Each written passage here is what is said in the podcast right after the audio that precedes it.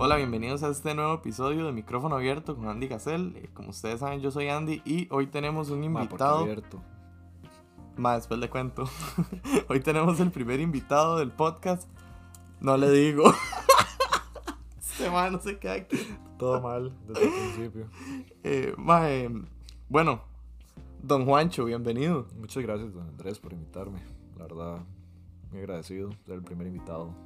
Mae, em, bueno, no sé si has escuchado los otros podcasts, lo que me he centrado a hablar es como de emprendimientos y así, y me pareció interesante traer el tema de, eh, no le digo, me parece interesante traer sobre la mesa, mae, si el emprender realmente puede salir mal. Entonces creo que traje un experto hoy. Uf, algo difícil, la verdad. ¿Me puedo repetir la pregunta?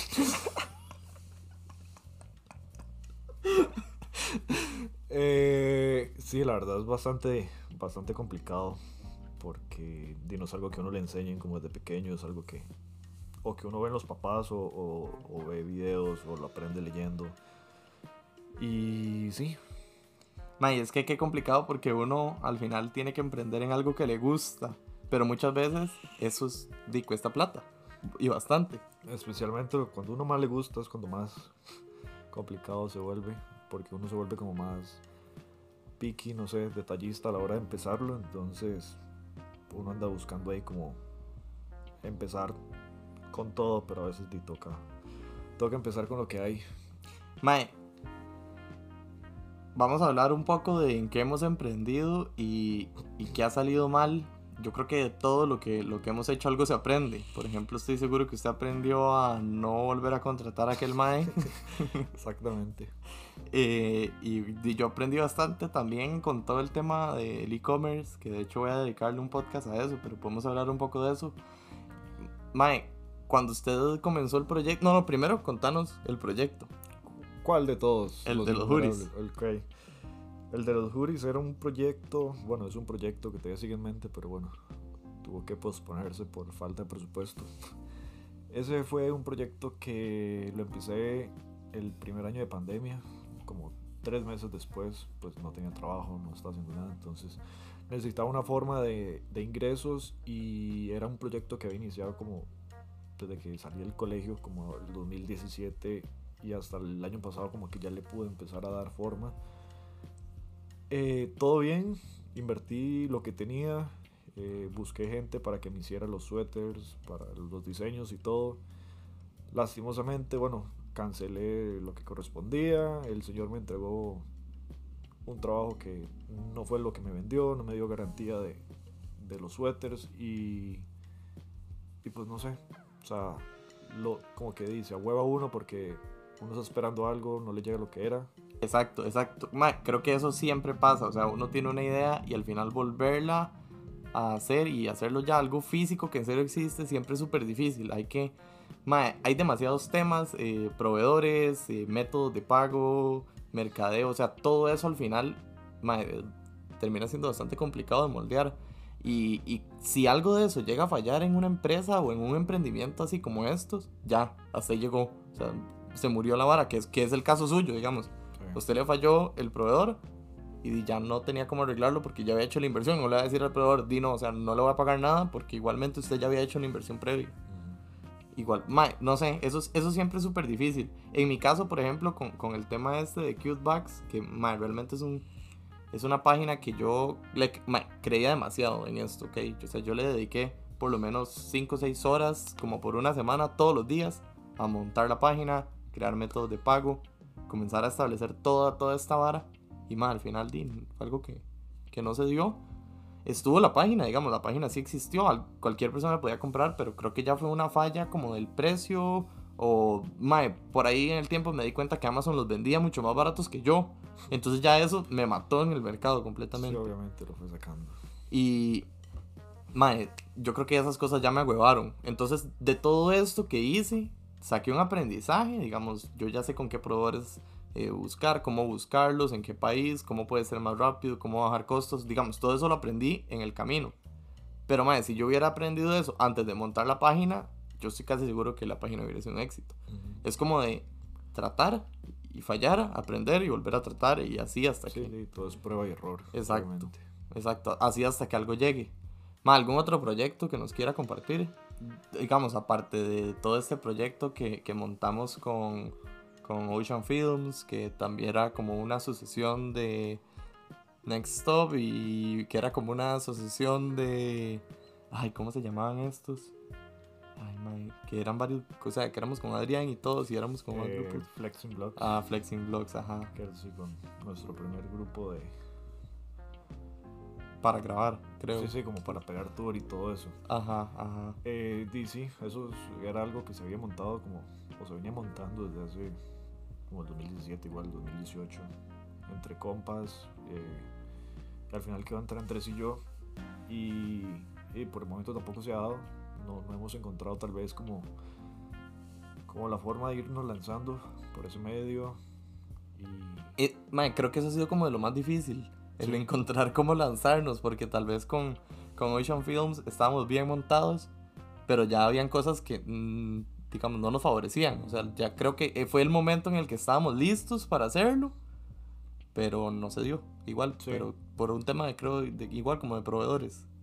Sí, bueno, en este caso es como digo, encontrar gente que o que se alineara como a los como a los pensados que teníamos con respecto a, a Ajá, Films. Exacto. encontramos como la gente que queríamos incorporar en como nuestra cultura, no sé cómo decirlo. Sí, como- tal vez como en nuestro catálogo. Ajá. Ajá. Entonces, sí, no sé, por el momento no, no se ha dado y pero digo, obviamente es un proyecto que al menos yo Sí, obvio. sigo pensando en hacer algún momento que Mae, y creo que todo este tiempo además nos da chance como de comprar más equipo. O sea, yo Sí. por lo menos desde que comenzó el proyecto que grabamos con el cel hasta ahorita tenemos un montón de equipo. Sí, empezamos con el Celi, con una compu, compu ahí que Con una compu que mae, era como un helicóptero cuando que duraba encendía. como 30 horas en abrir el editor de video y, y duraba otros 30 días editando un video de un minuto, pero Pero, pero funcionaba, o Pero sea, era lo que funcionaba. había, al final de todo era lo que había, y sí. salía, uy, para, para tener lo que teníamos salían bastante bien. Y el conocimiento, porque mae, o sea, antes de ahí yo creo que la, la primera vez que editamos fue ahí mismo. O sea, Sí. no hay un atrás de eso. Fue como, "Ma, vamos a editar, ok, ¿cómo lo hacemos? Corte, corte, corte, corte y cortamos algo. una canción y vámonos y ya luego fue y las transiciones y, y animaciones más como más distintas. Y Sí. di, hemos adquirido conocimiento, hemos adquirido equipo, nada más falta No, también ponerle ganas. y tiempo, porque ahora no tenemos ni tiempo. Sí, no. Mae, hablemos de de Forex, porque es algo que creo que a todo el mundo le va a interesar aquí. Eh, yo hablé de proyectos parecidos a las red binarias que montó Forex en su momento. Eh, ahora ya nos ocupa montar una red binaria para ganar plata, que era algo que antes era casi que fijo. O sea, usted ocupaba meter a alguien en su grupo para poder ganar plata. Ahora ya eso no existe, pero di, en ese momento usted también aprendió bastante y fue todo una... Sí, de hecho, bueno, en ese momento no fue una buena decisión lo que hice porque tenía un trabajo y vos a como que renuncié sin estar seguro en esto de Forex y, y- y redes y como que lo aposté todo y pues obviamente sin, con el, sin tener el conocimiento en, en, en, o sea, en absoluto en Forex, Forex, Ujú. corte, Forex, Forex. en Forex y Mae, Forex y. ¿Qué estaba diciendo? En Forex y en redes. ok. Eh, yo quiero hablar, mae, de cómo perdió dinero en Forex, porque creo que, si bien es cierto, Forex, eh, Forex, ah, nos van a odiar. Eh, Forex es una red en la que usted lo que hace es que tradea valores de monedas, que literalmente, o sea, esos se mueven por minuto casi y así. O sea, puede ser que en un momento una moneda vale 1 y en el otro vale 5 y eso es algo que, Sí, que pasa ahorita en las criptos, pero creo que en las criptos es más exponencial. O sea, creo que alguien se puede volver millonario en minutos con, con cripto. Sí, claro, de una noticia le puede cambiar de un momento a otro hasta 10 mil, 15 mil dólares el valor de una moneda. Sí. Entonces, sí, bueno, ¿Qué? perdí dinero con Forex de muchas formas, obviamente por. o, bueno, uno, por no tener el conocimiento o sea, tenía el conocimiento básico, pero no tenía como la práctica, por así decirlo, de, de años que esto conlleva, porque tampoco es como, como un negocio que usted lo pega en un mes para otro. Mae, y esta red supuestamente te enseñaba. Sí, sí, yo, bueno, estaba en una red de mercadeo que, bueno, yo me dediqué a las dos en ese momento. eh, me enseñaba, ellos, la red me enseñaba, como que decía, ok, si usted quiere, solo entre y enseñe digo, y aprenda de, de Forex. Y nosotros le enseñamos todo, le damos herramientas, incluso si usted no sabe para qué gane, y bla, bla, bla. Y simplemente, di, no sé, no sé si era de que al rato no funcionaban o, o la disposición de uno, no sé, pero di, simplemente yo le, por ejemplo, le metí un mes 200, 300 dólares y al otro mes cero. Otro mes otra vez Y cero. sí. Y di, obviamente uno di, se bajonea porque di, es plata que uno va ahí invirtiendo y no ve los frutos, pero Mae, y, y en algún momento ganaste. O sea, en algún O sea- momento usted vio que usted dijo, mae, esta la pegué y pegué 10, 20 dólares en 5 minutos. Sí, sí, ma- o sea, varias veces, obviamente, sí, no fue que todo fue negativo, negativo. Eh, sí tuve resultados, pero no como, como quisiera. Sí, obvio, Pero- porque la idea es meter 100 y sacar Sí. 200, Uno obvio. quiere meter un dólar y al otro día tener ya 100 dólares. Ajá. Pero, di, no, o sea, yo también estuve en Forex, estuve en, en criptos. O sea, se me movió más un poco en, en criptos, porque como era un mercado más, como que se mueve más. Es muy volátil, más. Ajá. O sea, yo hablaba con, con, con Alejandro, con mi primo, que probablemente esté en otro podcast. Mae, a veces usted hace binarias en, en criptos. Mae, cuando usted se da cuenta, usted ganó 80 dólares en algo que nada más usted lo dejó ir. Sí. O sea, yo llegué a ganar más incluso en binarios de criptos, porque Mm. también estuve en binarios. Y, y sí, es porque un mercado que se mueve, o sea, si el cripto se mueve, o sea, binario se mueve El doble, mucho sí. Mae. Y es súper rajado este tema porque yo traté en algún momento, ¿verdad? Obviamente no invertí mucho, pero sí quería aprender y entenderlo. Le metí 40 dólares y al día siguiente tenía como 30.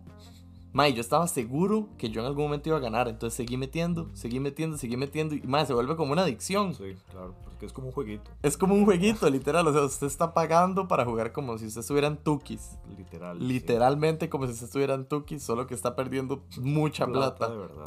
y plata de verdad, sí.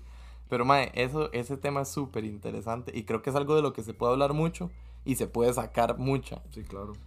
Mae, hay que, hay que, hay que practicar para hacer algo, algo interesante con binarias.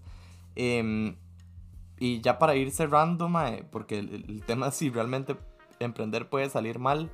Creo que para dejar la anécdota, mae, sí puede salir mal, pero siempre hay algo positivo de eso que Sí, salió claro. mal. O sea, siempre aprendemos algo, siempre encontramos un momento para crecer, para desarrollar, para, no sé, literalmente para madurar uno mismo y madurar los proyectos y en algún momento puede ser que algo sale. Sí, es que obviamente esa es la idea también.